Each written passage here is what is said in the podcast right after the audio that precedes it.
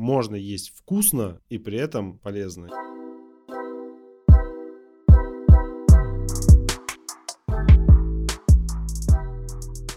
Привет! С вами Вечерний стартап, и это Аня и Женя. Сегодня у нас в гостях Диана, нутрициолог, ведущая подкаста «Ешь, живи, готовь» и мама, которая своим примером показывает, что можно питаться правильно и не отказывать себе. Поговорим о том, как Диана пришла в сферу, как обстоятельства жизни сказываются на предпринимательстве и вообще, как не навредить в такой деликатной теме, как работа со здоровьем. А еще узнаем, как такая площадка, как подкасты, помогает привлекать клиентов. Ну что, поехали?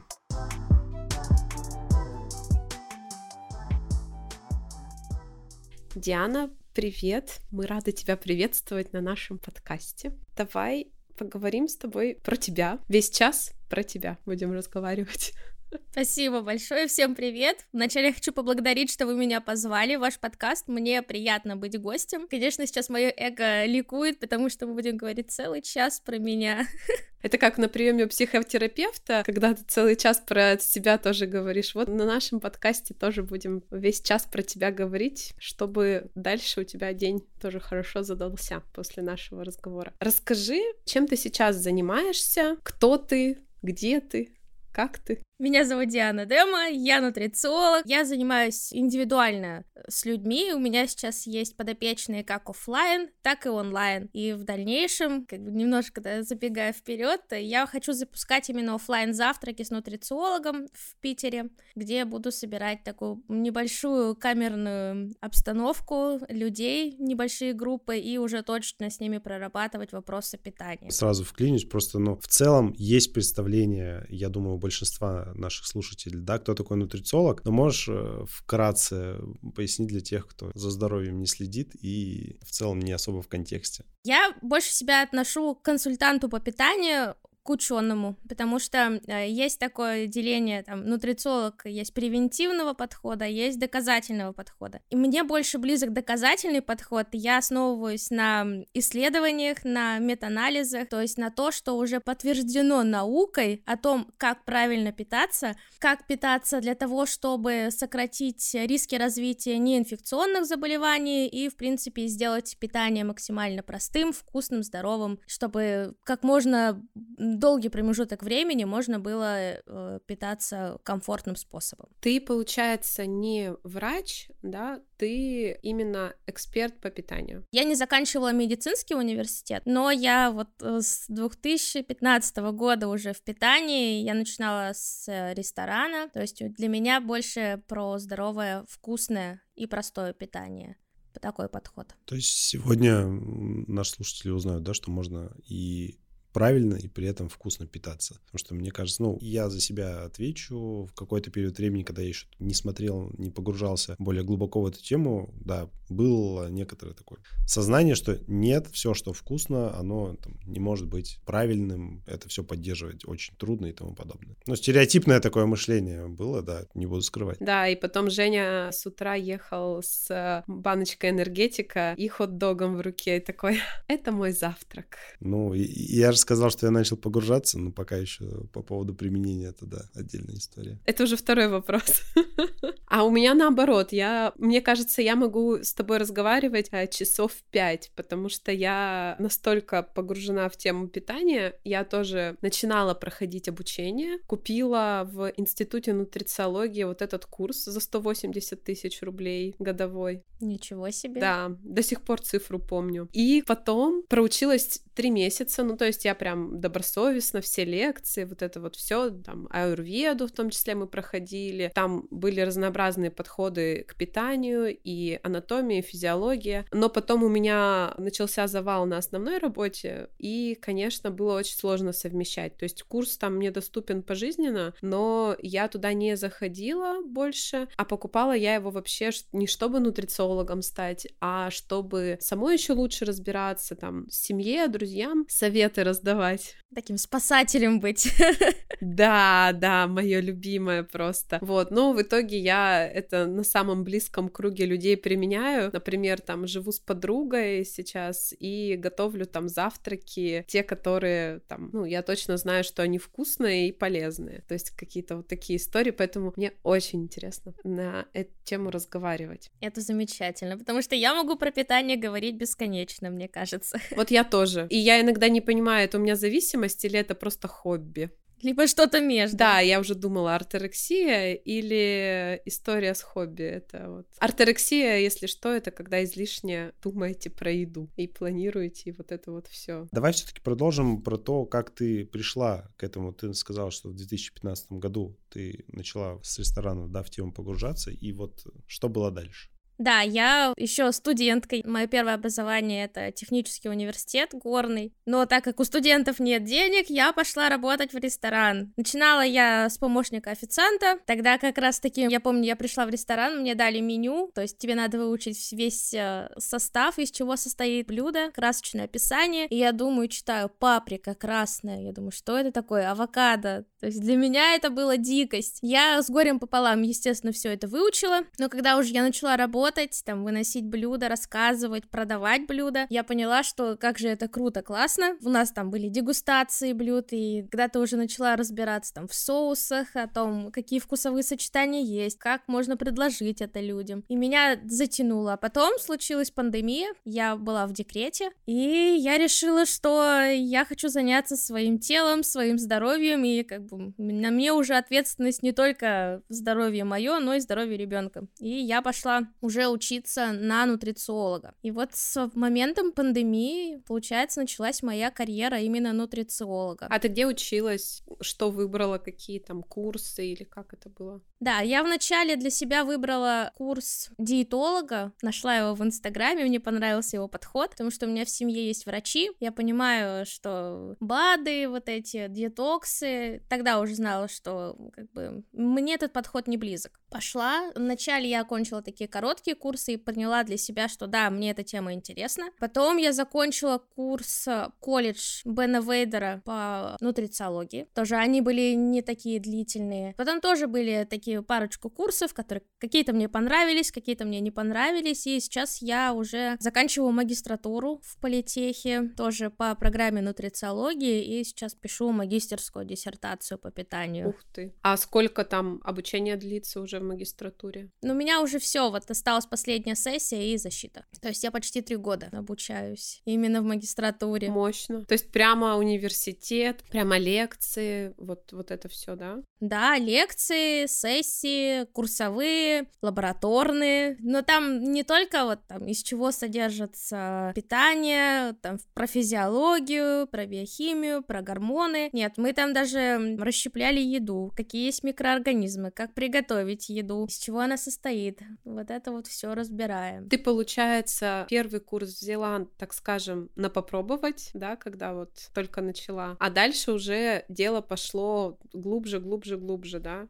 Да, да, то есть нутрициология это же такая сфера, она вроде бы и про питание, а с другой стороны это и общение с людьми, это и сервис. Бывает, люди приходят в нутрициологию и понимают то, что они не хотят, в принципе, общаться с людьми, но любят готовить, любят еду. Тогда, может, для них подойдет просто профессия повара. Почему нет? Для кого-то не подойдет там нутрициология, а он захочет там более глубоко углубиться и стать угу. диетологом. То есть бывают разные ситуации. То есть ты для себя уже четко выбрала направление, что вот ты сейчас э, практикуешь, проводишь консультации по нутрициологии, заканчиваешь обучение по нутрициологии, и, в принципе, дальше вот в этом направлении будешь продолжать двигаться. Да, то есть я для себя попробовала, поняла, что мне это нравится, это мое, закрепила результат и дальше пошла вглубь. Слушай, ну это классно, потому что я знаю, что сейчас есть много нутрициологов, которые вот тоже в Инстаграме пишут, что нутрициологи, а на самом деле они прошли только вот какой-нибудь базовый курс. И уже дальше такие, ну, сейчас будем с вами разговаривать там про питание, про БАДы, про образ жизни, про болезни, не дай бог, кто-то еще разговаривает, их пытается вылечить. А у тебя все равно история, что ты прямо образование, можно сказать, получила уже практически. Для меня это важно, потому что у меня огромный синдром самозванца. Я такая хорошая девочка, отличница. Правда, я над этим, конечно, работаю и пытаюсь отходить от этого, но все равно это в основе лежит. А в очередной раз приходит человек, у которого хорошо идут дела, да, по предпринимательскому направлению, да, по своему делу, и человек говорит, у меня синдром самозванца. Это каждый из наших гостей, мне кажется, сказал. Я не помню того, кто не сказал, что я такой классный, а там обычно тоже, ну, да, я вот тут вот запустил вот это, вот это, но синдром самозванца у меня, конечно. Нет предела совершенства, как говорится, всегда есть, можно где поучиться, где там что-то отшлифовать, сделать лучше. Слушай, а расскажи, как вот ты, наверное, с клиентами работаешь, как у тебя построена работа, там есть какие-то, наверное, этапы подготовительные и так далее, то есть вот от момента, когда к тебе обратился человек, до момента, когда вот закончила с ним работу, как это устроено? Ну, у меня тут э, работа в двух форматах же строится. Если офлайн работа, то это одна стратегия, если онлайн работа, то это другая стратегия. Обычно, когда я работаю офлайн с людьми, они хотят делегировать питание, то есть они вообще не хотят тратить свое время на то, что, типа, что готовить, как готовить. Для них там в холодильнике должно быть то, что им нравится, то, что им полезно. И тогда уже я собираю информацию о том, что они едят, что они любят, на какие эксперименты они готовы, какие у них есть ресурсы для того, чтобы там делегировать питание. И уже выстраиваю систему питания, чтобы было комфортно моим подопечным. Это как бы даже доходит до того, то, что я там подбираю поваров, которые будут с ними работать. Да, у меня такой не очень стандартный подход, но такой фундаментальный. All inclusive. Это что касается офлайн работы, а онлайн работы это, естественно, приходят люди, которые э, хотят научиться сбалансированно питаться, кто-то хочет там похудеть, кто-то сходил к врачу, врачи сказали ему, что так, дорогой мой, либо ты питаешься правильно, либо ты пьешь таблетки пожизненно, и тогда у них уже мотивация возникает, и я начинаю работать с людьми, выстраивать им сбалансированное питание, они, что идет там в подготовительном этапе, они заполняют первичную анкету, где они пишут, какие у них там есть заболевания, какие у них есть непереносимости, какие они продукты любят, какие не любят, как они оценивают свою точку а сейчас, к чему хотели бы прийти, плюс э, заполняют пищевой дневник в течение пяти дней, для того, чтобы я смогла посмотреть, насколько сбалансирован их рацион питания, какие у них есть пищевые привычки, в принципе, какой образ жизни. И вот на основе этих данных мы уже выстраиваем программу то, как мы будем менять питание. И сколько у тебя времени уходит на работу с одним клиентом?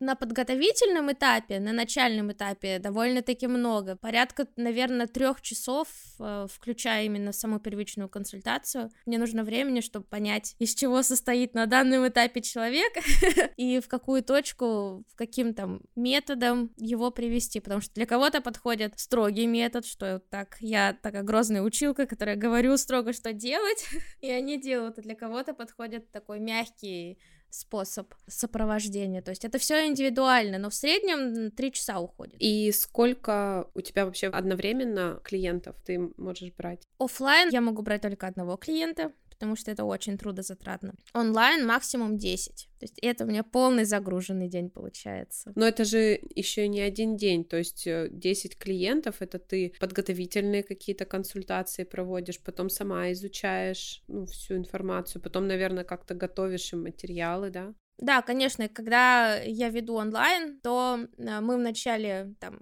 первичная консультация. Я обрабатываю весь э, материал, выстраиваю стратегию, как должно меняться питание, и потом потихоньку, там, каждую неделю мы созваниваемся, обсуждаем моменты, которые у него получились эм, внедрить именно в питание, что сложно, что было легко. Я вот постепенно каждую неделю добавляю задания, и мы так потихоньку меняем питание. Плюс они каждый день мне присылают отчеты по питанию, и я их направляю. И в какой момент ты заканчиваешь работу с клиентом? Клиентам? В первом варианте, когда подопечный сам говорит то, что на данном этапе для меня достаточно, дальше я могу попробовать сам. Не могу никого заставлять, я только даю рекомендации. А во втором варианте это когда я понимаю, что человек уже хорошо владеет питанием, у него там включены все пищевые группы, которые необходимы, он выполняет, закрывает все нормы и планки в день, в неделю, у него хорошие пищевые привычки, то есть он ну, уже как самостоятельная личность в питании. Сколько это по времени? Здесь тоже очень индивидуально. То есть для кого-то хватит и двух месяцев, а с кем-то я работала и полгода, и восемь месяцев. А как это оплачивается? Как ты ценовую политику формируешь? Оплачивается это ежемесячно, если это сопровождение, если это офлайн ведение. Если консультация, то единоразово оплачивается, как и у психолога, например. И сколько примерно стоит это счастье? На данный момент у меня консультация стоит 4000, онлайн ведение 15, а офлайн ведение 100. Насчет офлайна это вообще абсолютно справедливо, да, после того, как ты рассказал, что ты повара подбираешь, это вообще. А вот еще интересно как раз момент, как ты формировала цены, еще и синдромом самозванца, это же всегда такое, очень такой сенситивный момент. Это сложный, сложный момент, потому что объем работы у меня большой, и в том году за свои услуги, там, за месячное сопровождение я брала три с половиной тысячи рублей. Это очень мало. А потом наступил развод, мне надо было там закрывать ипотеку, платить за садик и так далее. У меня выросли расходы, и мне пришлось поднять цены. Такой триггер, да, у тебя случился? То есть то, что... Я не знаю, говорят, развод — это плохо, но мне почему-то кажется, что иногда это и хорошо. Да, я ни о чем не жалею. развод, расставание, всяко бывает, зато в плане работы такая оп, и сразу на новый уровень перешла. И, наверное, клиенты нормально отреагировали, да, то есть никто тебе не сказал, что дорого. Или как было? Слушайте, да, да, да. Ну, то есть э, клиенты, с которыми я работала за ту цену, у меня даже там одна девочка осталась, мне там с ней приятно, комфортно работать, я понимаю, что больше она не сможет заплатить, но она старается. А так, в основном, у меня просто поменялись клиенты, они стали просто другого уровня, и для них эта цена как бы нормальная, они готовы заплатить за свое здоровье, за свое питание столько. Как тебе вот эта разница, когда люди поменялись? Ты говоришь, люди другого уровня. Мне на самом деле стало комфортнее работать, потому что, опять же, если начиная от того, откуда я пришла, я работала именно в ресторане премиум класса, и для меня было интересно общаться с людьми, которые все время развиваются, растут, э, для них там нет предела тоже совершенству. А так, именно когда я начинала работать нутрициологом, я же работала, начала в Инстаграме это все дело, и тогда я тоже показывала там жизнь в декрете, про то, как я мамочка с маленьким ребенком, и, соответственно, у меня такая же была аудитория. Мне интересно общаться со всеми людьми, но сейчас просто более ответственный подход как бы у людей появился. Просто у нас вот гости, которые были, рассказывали тоже про данные кейсы, про, знаешь, выбор своего клиента. И кажется, что как раз, не знаю, люди, которые там в целом платят больше, кажется, что они в целом воспринимают и понимают более адекватно ценность той деятельности, которую в данном случае, да, ты делаешь, проводишь, тот объем работы, труда, который ты вкладываешь, они понимают ценность этому. И от этого создается ощущение, что с ними работать легче. В этом была разница или нет? Если честно, да, была. Ну и опять же, психология, то есть мой курс психотерапии тоже дает о себе знать. Когда раньше там мне платили три с половиной тысячи, я отдавалась все полностью, как брала ответственность и за себя, и за подопечного. То есть я все сделаю сама, только будьте со мной. Где сейчас я с сначала разделяю именно на консультации, первично сразу проговариваю то, что я нутрициолог, я не беру ответственность за то, что вы делаете, моя ответственность дать вам информацию, показать вам такой кратчайший путь, когда вы сможете дойти до результата, а ваша ответственность уже это все внедрять, менять и так далее. То есть я уже сразу ставлю грани между ответственностью и не беру на себя лишнее. Это супер прям. Формулировка мне очень нравится. Ставлю грань ответственности. Это такой, мне кажется, осознанный взрослый подход. Ну, это вот не играть в спасателя, да, вот эта вот история. Да, потому что раньше для меня это тоже было триггером. Поэтому, видимо, я сразу заметила, что, ага, ты хочешь помогать всем своим родственникам, друзьям? Не, я сейчас стараюсь отслеживать и хотя бы не попадать в клуб непрошенных советов. Я очень стараюсь, не всегда получается. Только когда меня спрашивают, я что-то рассказываю, что-то помогаю, потому что обычно это история про то, что вот, ну там ты видишь, ты уже там по человеку, не знаю, по лицу, по рукам, по волосам видишь, что что-то не так у него. И ты такой сразу, так, Тут, конечно, бы анализы сдать. И у меня готовый список уже анализов такой в сохраненках там сразу. Пожалуйста, вот тебе анализы, вот сходи, сдай. Потом у меня есть диетолог, у меня есть нутрициолог, У меня есть базовые принципы питания, которые по-любому всем подходят. Ну, какие-то там принцип тарелки, да, вот это вот. И я такая, Аня, стой, остановись, пожалуйста. У тебя просто на листочке написаны эти все рекомендации, так в кармане достаешь из кармана, хочешь протянуть, потом такая, Аня, стой, и обратно засовываешь. Меня очень сильно триггерит вот это вот, не знаю, когда в кофейне или где-то я вижу сидит человек, у него очевидно ожирение, и это не про, это не просто про внешность, это про то, что я понимаю, что скорее всего внутри там очень много проблем, и он ест какой-то очередной торт из кофе, и я такая. Ань, ты не только в отношении, вот как ты сказал, людей, у которых явно что-то есть, ты, у меня вроде бы, ну типа нет никакого такого состояния. Но э, когда я в кофейне беру себе круассан, э, Аня превращается в такого абьюзера, который знаешь, накидывает, сколько там всего есть э, сахара. Трансжиров, конечно. И тому подобного. И ты такой, я получал удовольствие этим утром. Спасибо, что задала настрой на весь день.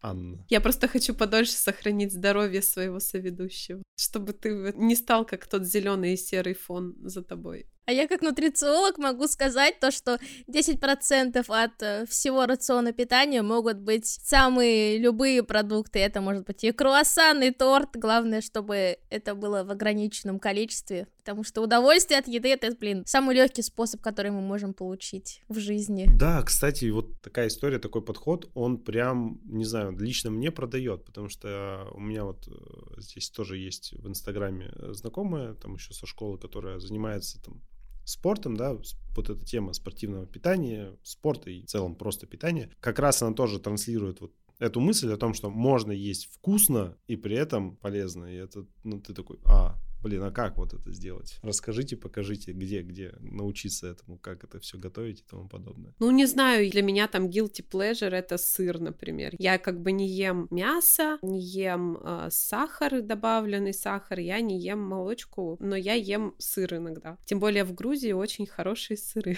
вот. Я понимаю, что, блин, ну, поем я сыр, это, это окей. Ну, то есть ничего со мной не сделается. Но я за то, что тоже нельзя есть есть невкусно. Ну, нельзя есть, что тебе не нравится, потому что там, не знаю, для меня чечевичный блинчик с авокадо, с тахини, там, с огурчиком и соусом песто, ну, это у меня прям слюноотделение сразу, это очень вкусно. А для кого-то чечевичный блинчик типа что ты про что вообще говоришь, что ты несешь, женщина?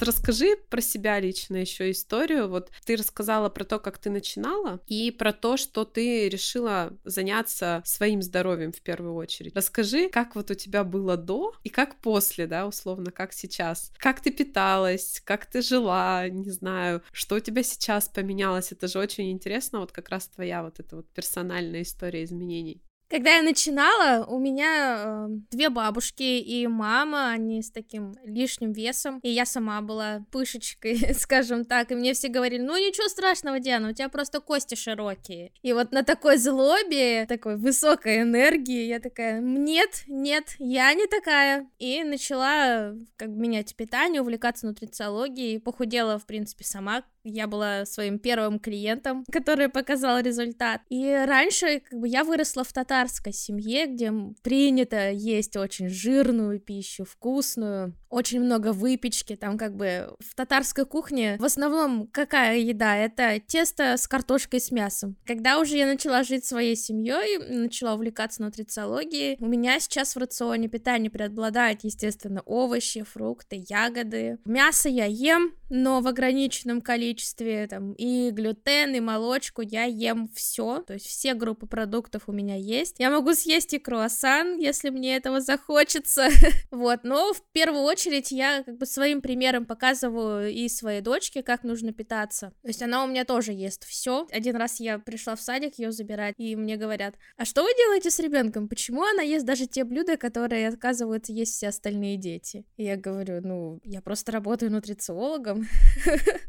И все, как бы у нас нет проблем с питанием. При этом я ей не запрещаю ничего. То есть мы идем в магазин, и она может выбрать любую вещь, любой продукт, который ей нравится, но только один. И когда-то она может выбрать киндеры, хорошо, я ей куплю его. А когда-то она может выбрать себе авокадо и красную рыбу.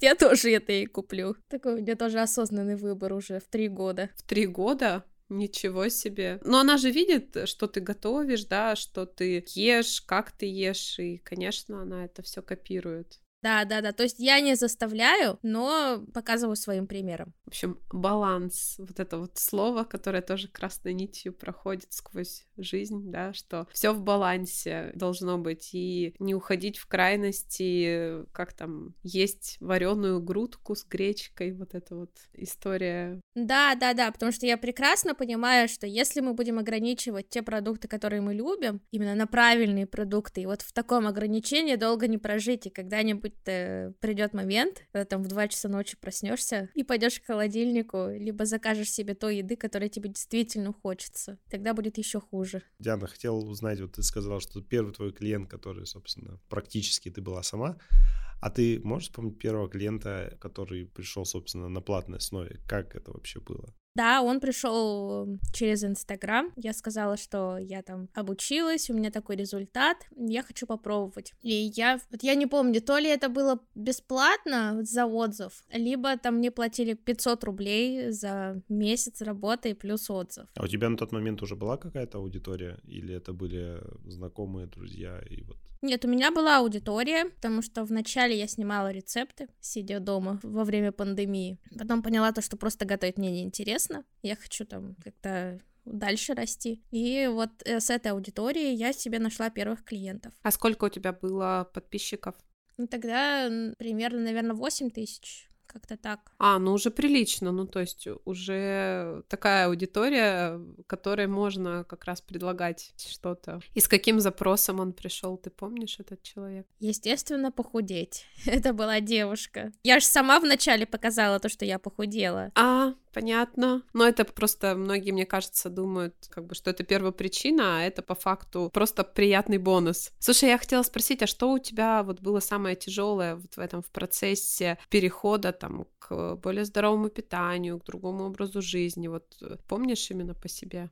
Наверное, сложности прям такой у меня не было, потому что, говорю же, у меня была очень большая злость, что мне все говорили, что у меня широкая кость. У меня была большая ответственность перед ребенком, что мне надо показать, как надо, чтобы у нее не было таких же проблем с питанием, с весом. И плюс я еще училась, я хотела вот новые знания применять сразу на практике. То есть у меня как-то получилось плавно, легко и быстро. Не было никаких проблем. Ну, у тебя своя мотивация внутренняя, да, высокая была, получается уже на тот момент. А с чем к тебе вообще приходят люди, мужчины, женщины? Какие топ запросов, которые есть, кроме похудеть? начать сбалансированно питаться. То есть люди понимают, сейчас же в принципе идет тренд на здоровое питание, с каждым годом он увеличивается, и при этом на рынке тоже увеличивается количество специалистов, нутрициологов, но информация до такой степени разная, что когда человека там находит меня, видит мой подход, ему он близок, и он понимает то, что да, он тоже хочет начать э, сбалансированно здоровое питание, и это вот топ-1, наверное, запрос как начать питаться. То есть там даже не про здоровье речь идет, да, а просто как бы превентивная такая история. Да, как начать себя лучше чувствовать, э, питаться сбалансированной здоровой едой. Вот. Ну и плюс, как бы, это же все равно разная целевая аудитория. Есть целевая аудитория, говорю же, которая сходила к врачу, у которых там есть э, заболевания, там, повышенный холестерин, э, что-то с желчью и так далее. И я уже работаю в связке нутрициолог плюс врач. То есть на основе рекомендаций врача выстраиваю им питание, потому что врачи дают как бы такие скудные рекомендации по питанию. И уже как внедрить, остается загадкой. Ну, то есть ты как раз вот уже помогаешь после заключения врача, например, питание, да, подстроить так, чтобы у человека как можно быстрее там выздоровление случилось, да, или там холестерин нормализовался, или желчеотток там и так далее, да, то есть вот Как бы с питанием вряд ли э, получится изменить, полностью вылечить болезни. Это, скорее всего, я как профилактика, ну, точнее, выступаю в роли профилактической и выстраиваю такой рацион питания, на котором он сможет максимально долго, комфортно себя чувствовать и помочь э, не полностью выздороветь, а вот э, именно сократить риски того, что эти заболевания будут прогрессировать. Ну, это и превентивно, это и помогающе, да, как бы человек человек принимает какие-то лекарства, возможно, по назначению врача, но ты помогаешь сделать так, чтобы, не знаю, было бы больше микро-макронутриентов из еды, которые помогут организму тоже существовать нормально. Ну да, да, да. Либо если он пошел там на начальной стадии к врачу, там врач увидел чуть-чуть повышенный холестерин и говорит, либо ты начинаешь питаться вот так, либо там через полгода ты начинаешь пить статины на всю свою жизнь. И как последствие этого тоже есть. Есть люди, с которыми я выстраиваю такой рацион питания, и они потом, ну, не пьют таблетки, потому что мы на начальном этапе выстроили питание и снизили риски. Мужчины приходят? Да. Больше стало их приходить сейчас, последние годы, или как у тебя по статистике? Вообще, да, больше стало приходить, но все равно преобладают женщины. Я даже вообще вчера смотрела статистику своего подкаста на Яндексе, и оказывается, мой подкаст про питание и здоровый образ жизни слушает 32% мужчин. Воу. Вот, я сама была в шоке. Слушай, это прямо прогресс, да, Женя? Я же и сказал, что в какой-то момент ты начинаешь в это все равно больше вникать и погружаться. К 30 годам, да? Да, почти к 30 годам. Вот по поводу подкаста, кстати, да, еще одна тема, которая у тебя тоже, мне кажется, очень хорошо зашла. Расскажи, как у тебя подкаст появился? Подкаст у меня появился год назад. Я просто захотела чего-то нового. То есть у меня был Инстаграм, у меня уже тогда были офлайн клиенты. Я понимала то, что на Инстаграм у меня, в принципе, не так много времени есть, и появился запрос создать подкаст. И тогда я потихоньку начала запускаться. Причем, видимо, еще такое время сложилось для меня, что я начала в январе, а потом там, да, в феврале, в марте, там типа Инстаграм заблокировали, это стало запрещенной сетью. Начался переход на другие социальные сети, и тогда у меня как раз-таки выстроил подкаст, и очень прибавились слушатели. То есть у тебя из подкаста и клиенты приходят, да, получается? Да, да. У меня в онлайне большинство клиентов приходит через подкаст. А сейчас у тебя основной все-таки входящий поток клиентов это подкаст, Инстаграм, не знаю, сарафанное радио или какие источники? Все вместе. И подкасты, и Инстаграм, и сарафанное радио. То есть ты не смотрела, да, не считала, как у тебя по процентам? По процентам, если так примерно говорить, то 60% это у меня подкаст, 30% это у меня Инстаграм, 10% сарафанное радио. То есть это не, не так много, но оно есть. Мне кажется, это вот очень интересная такая штука про то, что подкаст приводит сейчас больше людей, чем любая другая сеть по сути. То есть очень лояльная аудитория получается. Да, аудитория лояльная, причем они же слушают э, мой голос, они больше погружены в тему, вот, и приходят уже с конкретными запросами, с конкретными целями, и мы работаем над их задачами. В других социальных сетях я сейчас просто очень мало времени провожу. Ну, то есть ты оставила Инстаграм подкаст, да? Да, у меня есть еще Телеграм-канал, который я веду. То есть это такая подкаст плюс Телеграм-канал, это связка. Из э, подкаста люди пишут в Телеграм и записываются на работу со мной. В подкасте о чем речь, какие темы темы обсуждаете, или ты одна? Ну, то есть можешь поподробнее тоже рассказать? У меня моноподкаст, я делаю такие короткие выпуски, где рассказываю именно про питание, про активный образ жизни, зачем он нужен, из чего он состоит. Ну и как бы у меня все равно мой доказательный подход плюс мой опыт работы, который я перекладываю рестораны, кафе, то есть как это совместить правильно здоровое питание с питанием в ресторанах, кафе, там шведские столы, отпуска. Сразу захотелось в шведские столы и отпуска, да. Из минус 30, конечно захотелось. Женя там сидит, мерзнет просто. Окна продувает, мерзнет. Просто на Урале превращается в ледышку. Да у нас тоже не так уж и жарко. У нас тоже снег выпал, поэтому, да, у нас минус 3. В Питере-то там минус 3 ощущается, как, не знаю, минус 15, вот из-за влажности такой. Расскажи еще, как ты совмещаешь это все. У тебя есть ребенок, у тебя есть подкаст, у тебя есть клиенты, у тебя есть ты. Как ты это совмещаешь, чтобы не выгореть, в общем, продолжать в ресурсе быть, как говорится? И это сложный момент.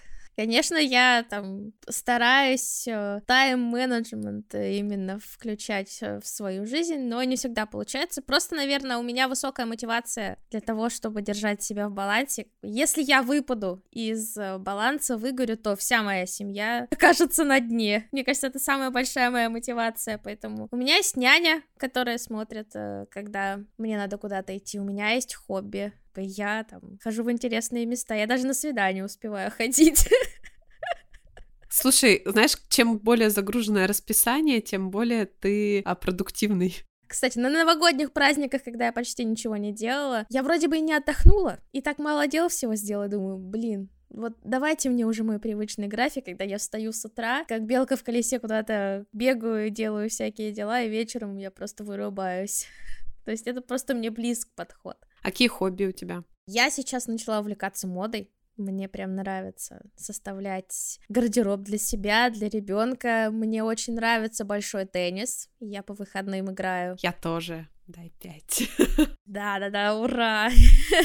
Обожаю, обожаю. И я сейчас зимой встаю на горные лыжи. То есть я себе заказала очки, костюм, то есть все серьезно. Мне кажется, ты просто пример э, девушки, которая вот как раз может и с ребенком, да, и с работой, и хобби, и это хороший пример того, как раз как можно жонглировать этим и балансировать вот.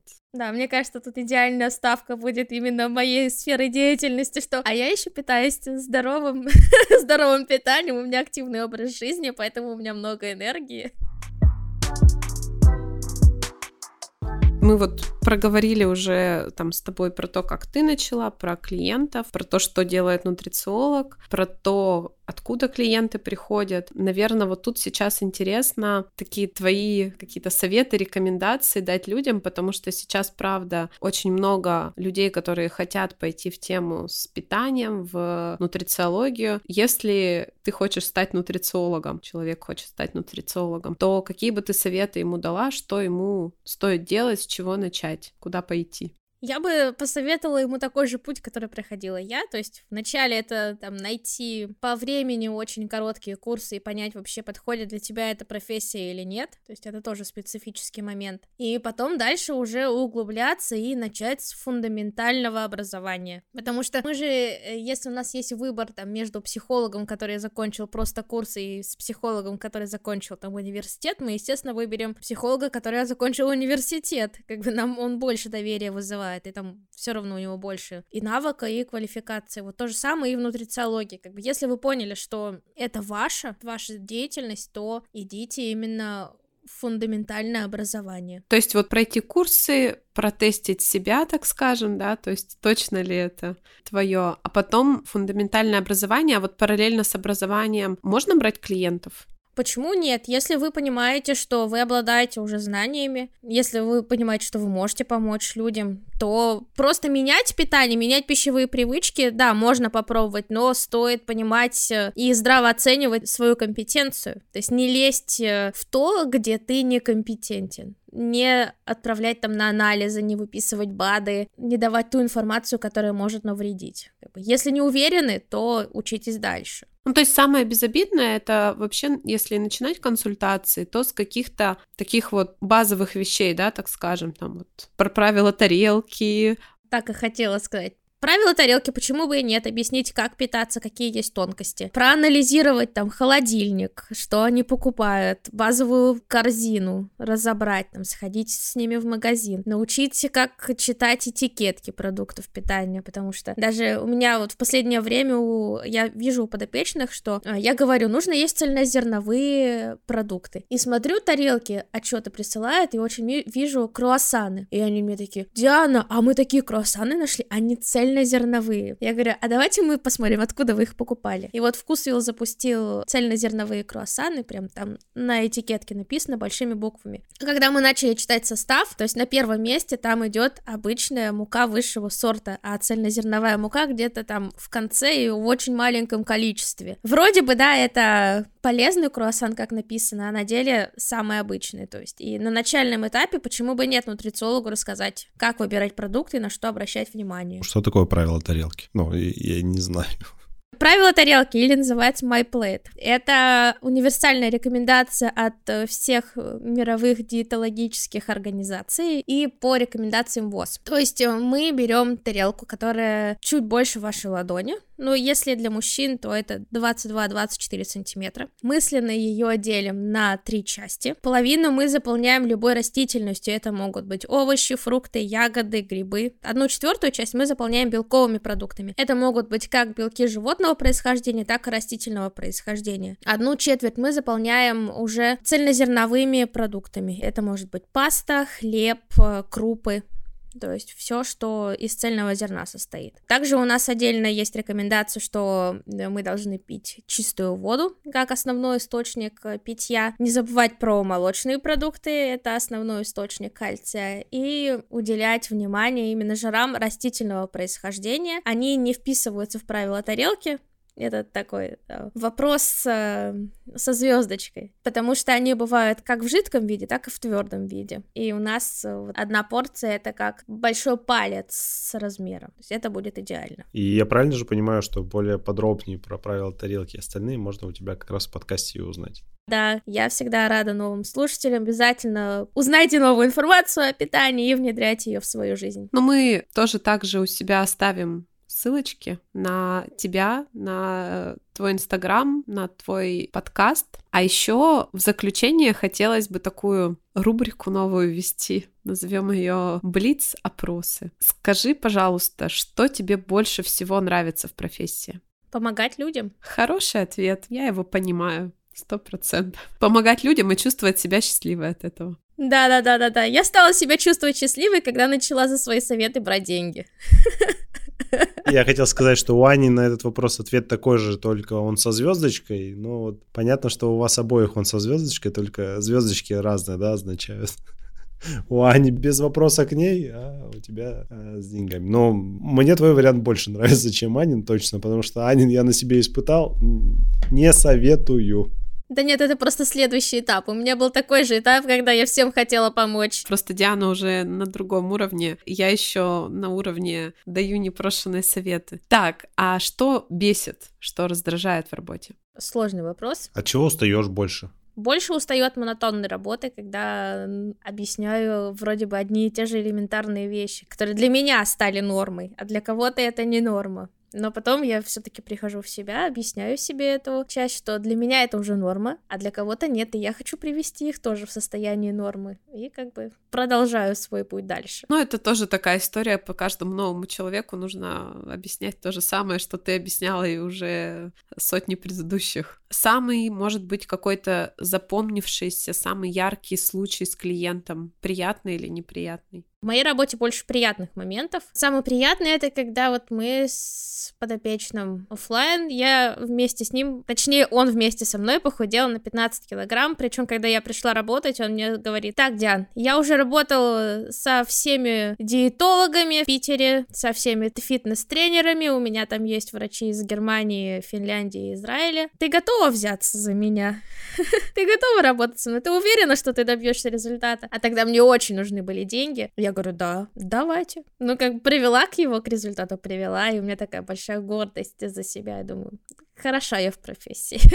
Вызов принят? Я вообще так люблю людей, которые вот в такой ситуации действительно говорят «да» и берут на себя ответственность и ее исполняют. Это прям, мне кажется, такие толкатели прогресса и вообще в целом. Следующий вопрос. Твой guilty pleasure по поводу еды. Что ты любишь такое, что ты понимаешь, что это вообще не супер полезная штука, но ты себе это спокойно позволяешь? Мамин Наполеон. Я его обожаю. Он, наверное, вот этот вот такой традиционный, жирненький, да, такой вот. Да, да, мне кажется, даже в детстве на мои дни рождения мои подруги приходили только потому, что у меня был Наполеон. У меня даже дни рождения ассоциируется с маминым Наполеоном. Поэтому я от него не могу отказаться. Ну, опять же, ты не ешь его каждый день. И даже не раз в месяц, я думаю. День рождения только раз в году. Но день рождения бывает не только у меня. У меня там три сестры. Лайфхаки, да, такие? Три сестры, потом дочка. Мама, папа.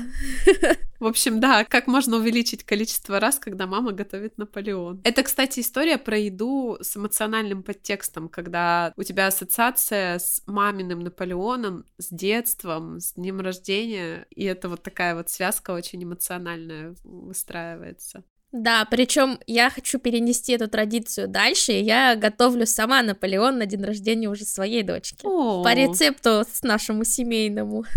Это же трудоемкий процесс. Наполеон приготовить. Да, ну, блин, это так, мне кажется, не знаю, соединяет традиция, когда там на день рождения мы садимся вместе, задуваем свечи под домашний Наполеон. Нет, это очень душевно, когда есть такие традиции, это прям классно. Сколько может зарабатывать нутрициолог, если там какой-то потолок? Мне кажется, потолка нет, как и в любых других сферах деятельности. Ну вот начинающий нутрициолог, в принципе, ну там зависит от количества консультаций, да? Да, как и в любом бизнесе и предпринимательстве, все зависит от нас самих. Сколько мы найдем, как мы продадим и какую цену мы поставим. Ну, в общем, это вопрос к тому, не бояться ставить ценники, в какой-то момент повышать их, когда ты понимаешь, что у тебя новый скилл, новое достижение и так далее. Последний вопрос про какие-нибудь, может быть, один, два, три полезных совета предпринимателю, не обязательно нутрициологу, именно предпринимателю, человеку, который запускает свое дело.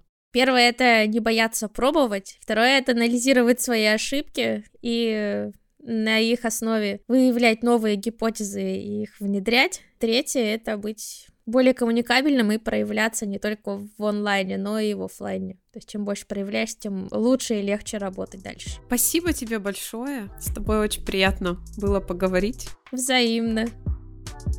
Спасибо за прослушивание этого эпизода и, надеюсь, следующих тоже. Ставьте лайки, подписывайтесь на нас в Инстаграме и в Телеграме. Там мы публикуем информацию про новые выпуски. Спасибо, что слушаете нас. Спасибо, что поддерживаете. И обнимаем.